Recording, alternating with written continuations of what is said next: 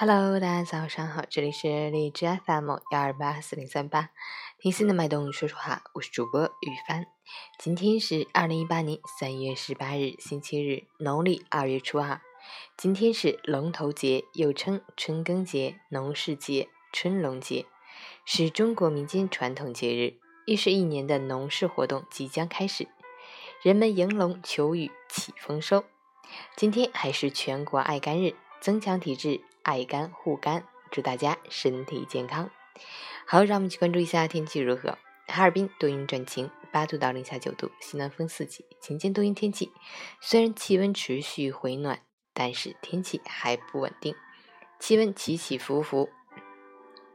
正是冷暖交替的季节，大家还是不要着急大量减少衣物，应适当春捂。另外，积雪昼化夜冻，道路结冰，光滑难行。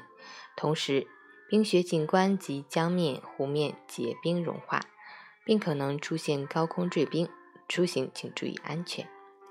截至凌晨五时，海市的 AQI 指数为六十二，PM 二点五为四十二，空气质量良好。